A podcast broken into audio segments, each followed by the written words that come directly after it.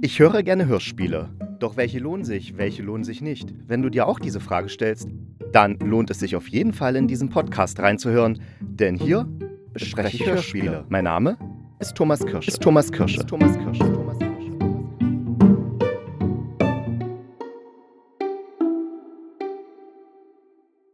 Einen schönen guten Tag. Ostern ist vorbei und ich hoffe, ihr hattet auch schöne Ostertage. Hier in Leipzig hatten wir Glück, denn bei Google Wetter stand eigentlich, dass es am Ostersonntag und auch noch am Ostermontag regnen soll.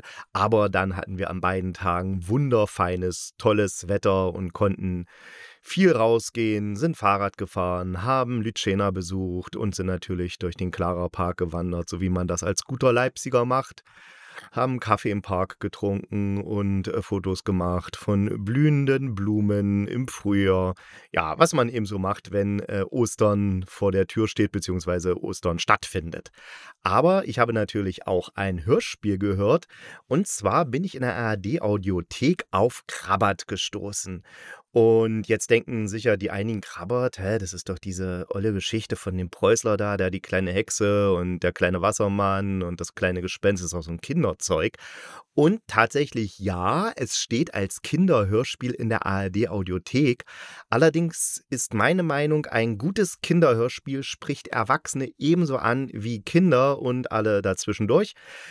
Und ich kann sagen, es ist ein super, super gutes Kinderhörspiel und auch als Erwachsener hat man zu keinem Zeitpunkt das Gefühl, ah, das ist ja nur für Kinder, kann man gar nicht ernst nehmen. Nee, ganz im Gegenteil. Das ist eine absolut klasse Coming-of-Age-Geschichte, die im Fantasy-Milieu angelegt ist oder spielt und damit wirklich richtig, richtig gut. Und ich war total begeistert. Und natürlich habe ich überlegt, warum Krabbert, warum jetzt ausgerechnet zu Ostern? Aber klar, Ostern spielt in der Geschichte eine wahnsinnig wichtige Rolle, weil da sozusagen die Erneuerung stattfindet. Also dieses Zaubers, den die äh, Müllerburschen da ausgesetzt sind, der sie auf der einen Seite vom Meister abhängig macht, auf der anderen Seite auch stark macht. Und das äh, passiert immer zu Ostern und zu Ostern findet Krabbert eben auch die Liebe, die ihm nachher im Endeffekt befreit aus dieser Gefangenschaft bei diesem schwarzen Müller. Doch bevor ich jetzt äh, weiter ins Hörspiel eindringe und euch es vorstelle, möchte ich noch ein bisschen was zu der Krabat-Sage sagen, weil das ist echt interessant und äh, zu Ottfried Preußler. Die Krabat-Sage. Sage. Krabat, das ist eine Sagengestalt aus dem sorbischen Kulturkreis. Die Sorben, die leben hier in Sachsen, in der Lausitz, Niederlausitz, Oberlausitz und sind eine nationale Minderheit. Das waren sie auch schon zu DDR-Zeiten und da war die DDR Wahnsinnig stolz drauf, weil die kleine DDR hatte tatsächlich auf ihrem Staatsgebiet auch noch eine nationale Minderheit und da ist der immer fast einer abgegangen. Aber auf jeden Fall, äh, ja, leben die da und aus ihrem Kulturkreis kommt die Krabat-Sage. Und der Krabat, das soll angeblich ein Kroate gewesen sein. Und das Wort Krabat stammt dann auch von Kroate. Das heißt, im Volksmund hat sich dann einfach dieses Wort Kroate zu Krabat verschliffen und dann irgendwann war es halt Krabat. Eine der ersten Erwähnungen des Krabat finden wir bei Franz Schneider. Der hat zwischen den Jahren 1848 und 1852 die Chronika Kulova angelegt, eine Chronik von Wittichenau und Umgebung. Und da wird eben der Krabat erwähnt. Äh, es, werden, es wird ein Bezug auf die Wittichenauer Kirchenbücher genommen und da steht ähm, in den Kirchenbüchern drinne, dass am 17., also dass am 29. Mai 1704 starb zu Särchen, also Särchen ist der Ort, starb zu Särchen der Obrist Johann Schadowitz im Alter von 80 Jahren und er stammt aus Agram in Kroatien. Dieser Kroat Schadowitz ist derselbe, der in unserer Gegend unter dem Namen Krabat bekannt ist, denn Kroat hat sich im Volksmunde in Krabat verwandelt. Der Kroat war reich, Herr von Särchen, und stand in dem Rufe eines Schwarzkünstlers. So soll er einmal, nach der Volkssage, auf der Pfarrei in Wittichenau eine Handvoll Hafer in den Kacheltopf geworfen und daraus ein Regiment Soldaten hervorgezaubert haben, welches sich im Pfarrhofe aufstellte. Mit dem Kurfürsten von Sachsen und König von Polen Friedrich August I. lebte der Kroat in inniger Freundschaft. Bei dem Könige soll er oft zu Mittag gespeist und einmal die Reise von Särchen nach Dresden in der Luft gemacht haben. Bei dieser Luftreise soll er mit seinem Wagen an die Spitze des Kamenzer Kirchturms angestoßen und dieselbe umgebogen haben. Den Kurfürsten soll er einmal aus der Türkei durch Zauberkünste gerettet haben. Also da sehen wir, das ist ja schon eine ganze Menge. Und jedenfalls entspinnt sich dann um diesen Krabat eine ganze Reihe von Geschichten und es werden immer mehr und dann veröffentlicht 1858 der Geistliche Michael Hornig in der Monatsbeilage des sorbischen Wochenjournals Serbsrike Novine äh, unter dem Titel Krabat Powiecka Cieludo, was ungefähr sowas heißt wie Krabat, eine Erzählung aus dem Volk, so diverse Geschichten zum Krabat, unter anderem eben auch seine Kindheit und Jugend, denn Krabat ist laut dieser Geschichte dann, hat er die Zauberkunst in einer schwarzen Schule in Leipzig erlernt, also gleich hier bei mir, und jedes Jahr wird in dieser Schule einer der Schüler dem Teufel geopfert, ähm, ja, damit eben die Zauberkunst da aufrechterhalten werden kann, wahrscheinlich, denke ich mal. Und jedenfalls Krabat wird dann aber von seiner Mutter vor diesem Schicksal gerettet, indem sie ihn unter seinen Kameraden erkennt, obwohl alle Schüler dieser Zauberschule in Raben verwandelt sind. Ne? Und die sehen sich ja eigentlich sehr ähnlich. Da den eigenen Sohn zu erkennen, ist nicht so leicht. Und wer jetzt absoluter Märchenspezialist ist, gerade bei den Gebrüdern Grimm, der wird denken, hä, die Geschichte kommt mir irgendwie bekannt vor. Gibt's da nicht so ein Märchen, der Gaudieb und sein Meister? was auch mit so einer, mit denn, dass man äh, dem, die verwandelt das verwandelte Kind so erkennen muss und dann verwandeln die sich auch in ein Pferd und bla bla bla, also alles, was so beim Krabat auch vorkommt. Und tatsächlich ist es wirklich so, 1819 brachten die Gebrüder Grimm in ihren Kinder- und Hausmärchen Der Gaudieb und sein Meister heraus, was ziemlich an die Geschichte von Krabbert erinnert, die Michael Hornig im Jahr 1858, also 39 Jahre später veröffentlicht hat. Ja, ja, ja, wer weiß, ob da nicht ein wenig was abgeschrieben wurde. Hm, ich möchte es aber Michael Hornig nicht unterstellen. Ottfried Preußlers Krabat. Krabat. So, jetzt kommen wir endlich zum Krabat von Ottfried Preußler. Also man muss sagen, es gab schon vorher verschiedene, auch in der Neuzeit, Versuche, die Krabat-Sage so in Buchform zu bringen. Aber wirklich einer breiten Öffentlichkeit wurde die Krabat-Sage erst durch Ottfried Preußlers Roman Krabat ähm, ja, bekannt. Auch außerhalb der DDR vor allen Dingen. Klar, Ottfried Preußler lebt ja nicht in der DDR, sondern in Bayern. Und er hat, äh, konnte das ähm, äh, die Oberlausitz damals nicht besuchen. Klar, also es war ihm vielleicht nicht so recht oder warum auch immer er nicht hinfahren wollte. Also die Westdeutschen konnten ja in die DDR fahren, während die DDR-Leute konnten ja eigentlich nirgendwo hinfahren. Aber er wollte es halt nicht, keine Ahnung warum, war ihm so. Auf jeden Fall hat er es geschafft, in seinem Buch diese Landschaft der Oberlausitz so zu beschreiben, dass die Leute das wiedererkannt haben. Also er hat sich zum Beispiel dann auch Sachen bloß ausgedacht, zum Beispiel den Koselbruch, wo die Schwarze Mühle dann liegt. Ja, Kosel ist einfach ein slawisches Wort für zaubern und Bruch ist eine Aulandschaft. Also er hat einfach diese beiden Worte zusammengenommen und dann eben da die Geschichte geschrieben. Und trotzdem hat er Zuschriften aus der Oberlausitz bekommen, die sagen, sie kennen die Landschaft so toll, sie beschreiben jeden einzelnen Baum und wie es hier aussieht. Und das ist eine perfekte Darstellung, Darstellung ist das falsche Wort, aber das ist perfekt so, wie es ein Autor oder Autorin richtig gut schreibt.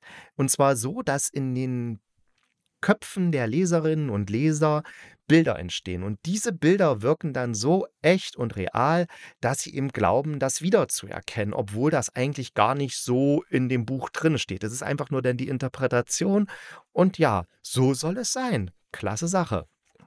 Ottfried Preußler ist ja vor allen Dingen für seine Kinderbücher bekannt, also der kleine Wassermann, die kleine Hexe, Räuber Hotzenplotz, das ist ja überhaupt das Ding. Oder ähm, ja, das kleine Gespenst, auch sehr, sehr beliebt.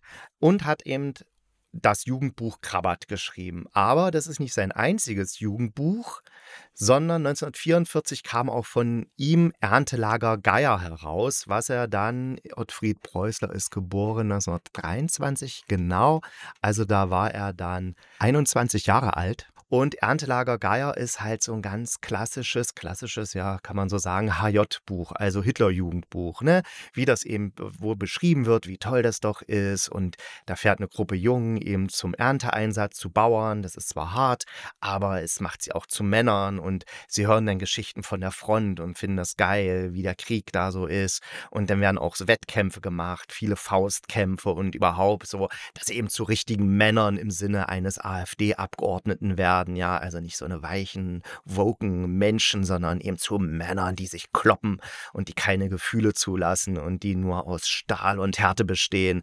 Yeah, yeah, yeah. Und äh, das hat Ottfried Preußler auch eigentlich nie so publik gemacht und hat auch nie drüber geredet, dass er das getan hat. Also dieses HJ-Buch zu schreiben. Auf der anderen Seite kann man ihn da auch nicht böse sein. Also ich kann mir das gut vorstellen. Äh, man ist 18, man hat sein Abitur, man will Schriftsteller werden, lebt halt in einer Diktatur und, und sagt sich, ja, okay, dann schreibe ich halt so ein so ein, so ein, so ein Jugendbuch, wie es alle machen, und das wird garantiert veröffentlicht, weil wenn es einen gewissen, ein gewisses Level hat, also einen gewissen Anspruch, dann wird es hundertprozentig in so einer Diktatur veröffentlicht.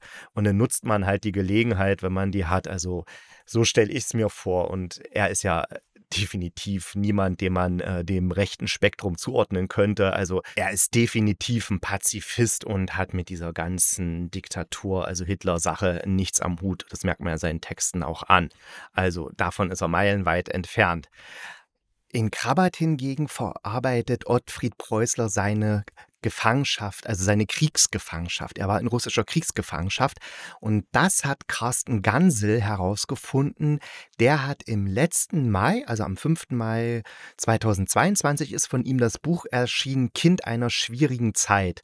Und das beschäftigt sich mit, eben mit Ottfried Preußlers frühen Jahren. Das kann man bei Kiepenheuer und Witsch kaufen. Und da beweist Gansel ziemlich genial, wie sich das mit Ottfried Preußler und seiner Erfahrung an der Front und dieser Kriegsgefangenschaft auch in Krabat niederschlägt, weil Preußler verarbeitet in Krabat einfach sein Traumata, was er in der Kriegsgefangenschaft erlitten hat. Also der Müller ist ja auch eine autoritäre Figur, eine sehr strenge Figur, also streng ist das falsche Wort, also fast, also nicht nur fast, es ist eine unmenschliche Figur, die, die, die, sein, die ihren Lehr Designlehrling absolut Unmenschliches abverlangt und die quält.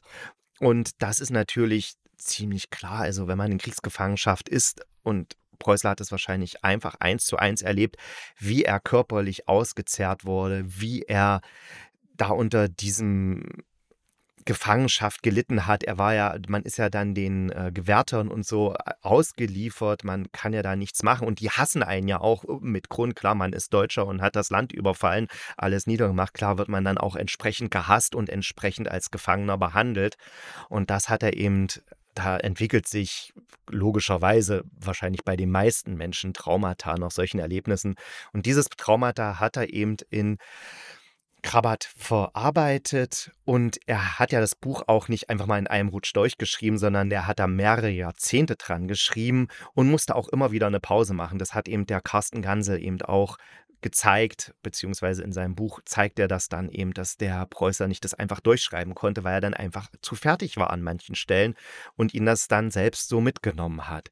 Also das ist eine ziemlich interessante Geschichte und wenn man das weiß und dann dieses Hörspiel dann auch hört, dann äh, kann man es nochmal auf eine ganz andere Weise erleben, diese Geschichte, die ja wahrscheinlich sehr vielen Menschen bekannt ist, zumindest in Westdeutschland, weil da gehörte es zur Schullektüre, während in Ostdeutschland äh, gehörte es nicht zur Schullektüre. Da ist es vielleicht nicht so vielen Menschen bekannt, die Geschichte vom Krabat.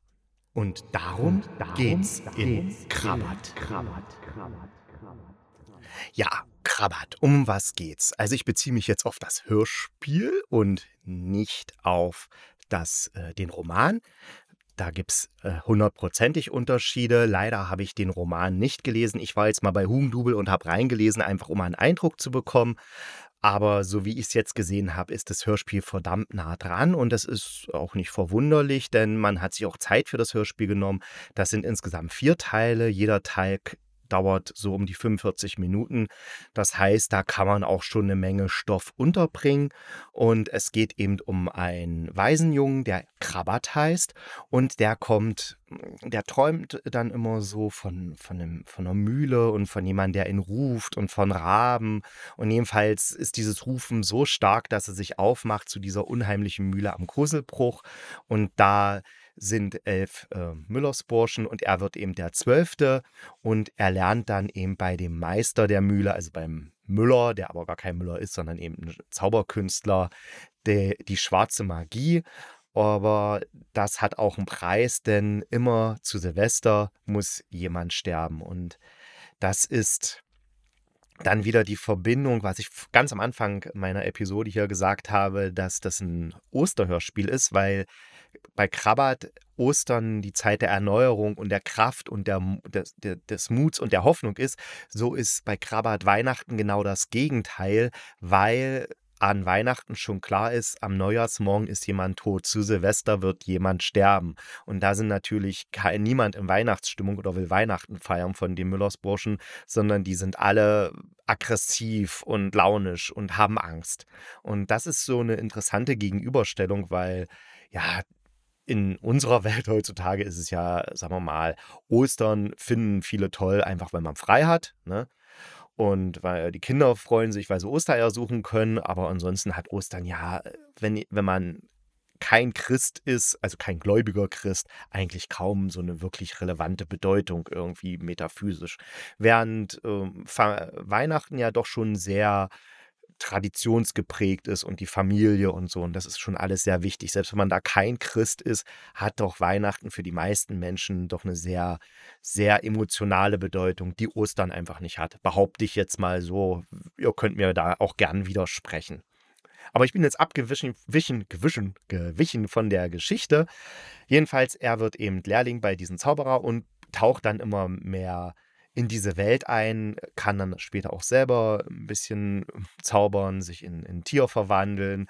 Und naja, wenn man er ist halt, ich würde mal sagen, so 14 ist er. Man in jedem Lehrjahr an dieser Mühle wird man drei Jahre älter und ja, im Alter von 14 bis 17, na klar, was macht man da als junger Mann? Man verliebt sich und zwar in eine hübsches Mädelein und das tut er eben auch und tatsächlich schafft es diese Liebe, ihn dann aus der Gefangenschaft, also aus dieser Knechtschaft bei diesem Müller zu befreien. Die Art der Inszenierung. Und da bin ich bei diesem Hörspiel gleich drinne gewesen. Also ich habe es wirklich angemacht und ich habe keine 30 Sekunden gebraucht, um zu wissen, das will ich weiterhören. Wie gesagt, es läuft in der ARD Audiothek als Kinderhörspiel. Und ich weiß, viele von diesen Kinderhörspielen, die es da gibt, sind für Erwachsene eher wenig bis gar nicht unterhaltend. Ich habe ja mal eine Sendung äh, über Kinderhörspiele gemacht und da habe ich drei rausgesucht, die ich auch finde, die auch Erwachsene super gut hören können oder mit ihren Kindern zusammenhören können.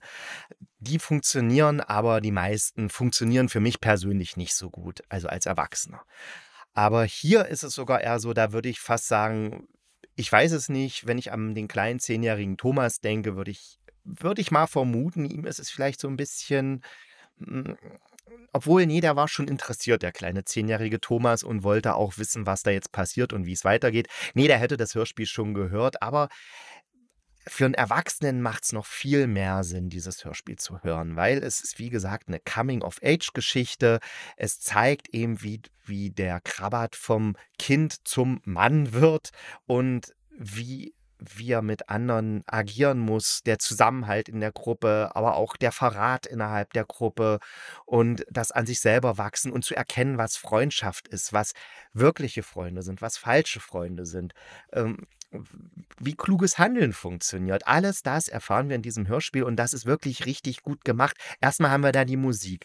Die ist super eingängig, die geht sofort ins Ohr und man ist sofort in der richtigen Stimmung. Dann haben wir eine sehr, sehr, sehr, sehr, sehr, sehr, sehr schöne Soundkulisse, die immer perfekt ist. Also diese Mühle, die klingt absolut echt. Wir hören, wenn die Raben dann reinfliegen. Wir hören, wenn die Müllerburschen durch die Mühle rennen Einzig, was ich nicht ganz so gelungen finde, ist, wenn die Raben in, also die Müllerburschen lernen immer in Rabengestalt bei ihrem Meister die schwarzen Künste und sprechen dann eben auch so Raben so, ah, das ist wahr, das war wahr. Und das finde ich irgendwie, ich persönlich nicht so gelungen, aber das ist vielleicht wieder der Kompromiss zum Kinderhörspiel. Ich hätte es, glaube ich, technisch ein bisschen anders gemacht, dass die Raben eben nicht so typisch rabisch sprechen, sondern irgendwie anders, so vielleicht dunkler oder verkrächzter, irgendwie anders. Also man kann da auch technisch viel machen, aber ich denke mal, das ist dem Gedanken Kinderhörspiel äh, gewidmet und ist ja auch eher eine Geschmacksfrage. Auf jeden Fall,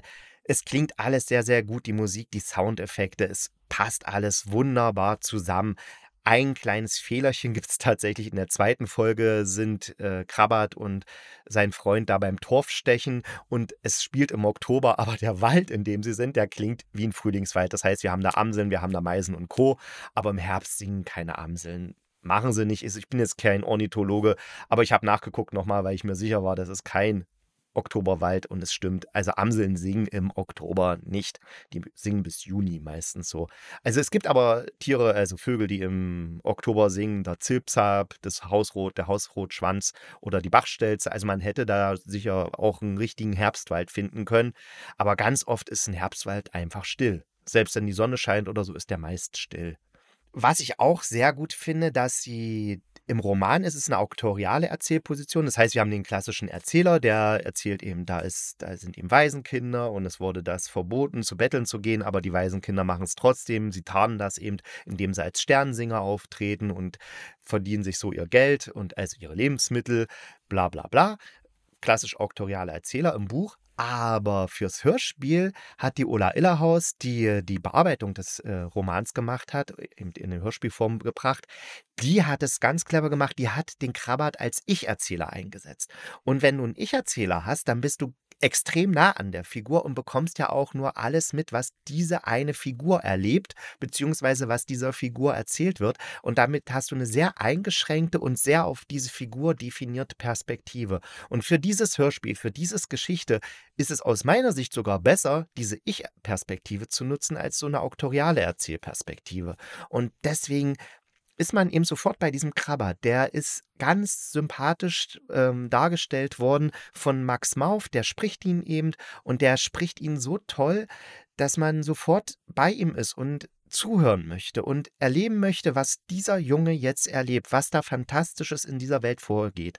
Und wie gesagt, ich kannte die Geschichte nicht, ich habe mich danach erst belesen, aber ich kannte die Krabat-Geschichte nicht, kannte nicht mal die Krabat-Sage, ich wusste gar nicht, dass es das gibt, habe das jetzt erst alles im Zuge meiner Podcast-Folge hier mir erarbeitet und bin hellauf begeistert, wie viel drumherum es da noch gibt. Und war entsprechend auch sehr in der Geschichte drin, weil ich ja gar nicht wusste, wie es jetzt weitergeht und was jetzt alles passiert. Und es ist wirklich eine sehr, sehr schön erzählte, sehr, sehr gut inszenierte Geschichte.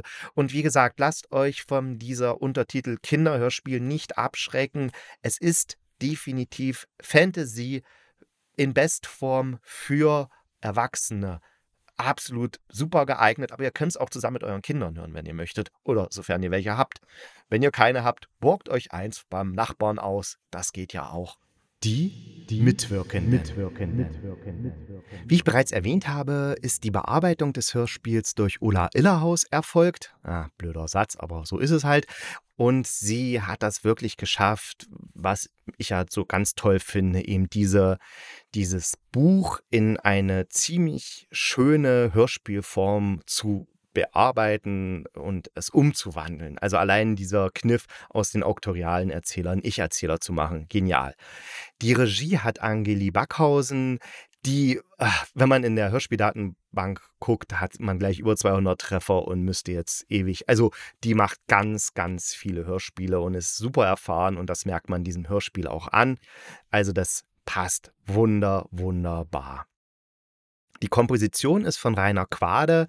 Da in dem Bereich Komposition bin ich leider nicht so bewandert und deswegen weiß ich jetzt auch nicht, ob Rainer Quade sehr viel Hörspielmusik macht oder eher weniger. Er nennt sich selbst Composer for Broadcast Film and Media. Ja, das wird er dann auch sicher machen. Wie gesagt, es ist sehr, sehr schöne Musik und äh, die geht sofort ins Ohr und macht echt Spaß. Also man erkennt das Hörspiel sofort wieder und will weiterhören, wenn man die Musik hört.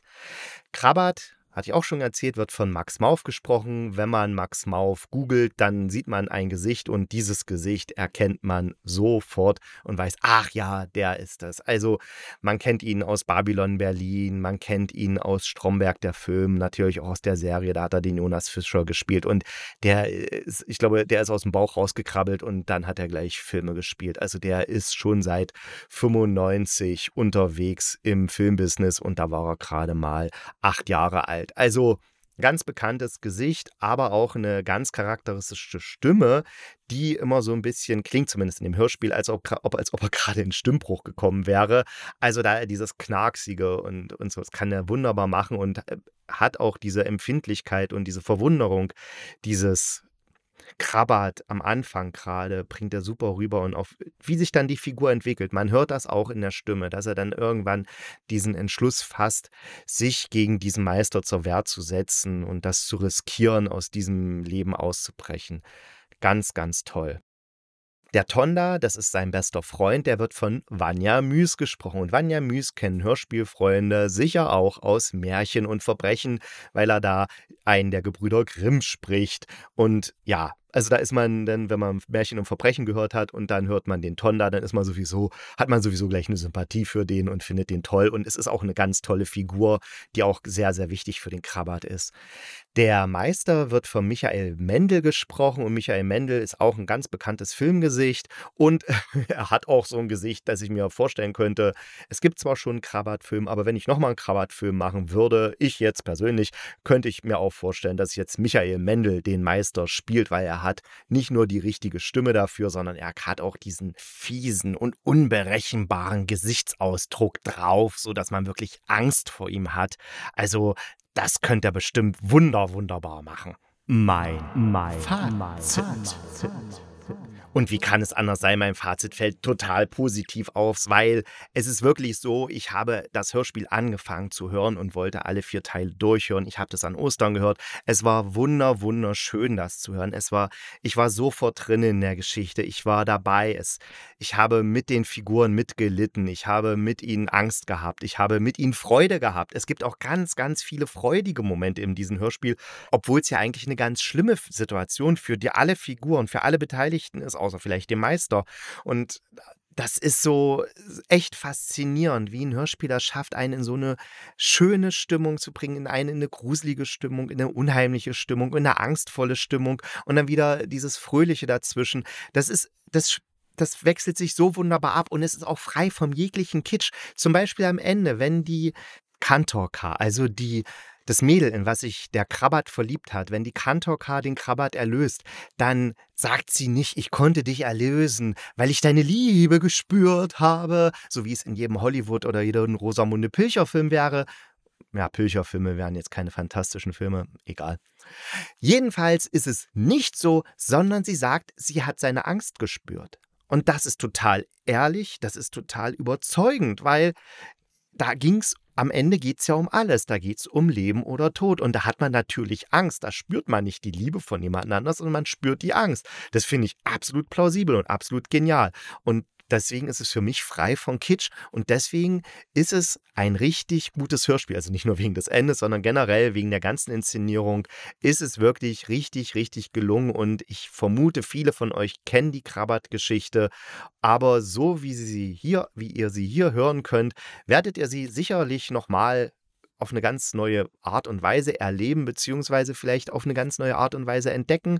Oder vielleicht ist auch die Art und Weise nicht neu, aber zumindest anders und sehr, sehr schön.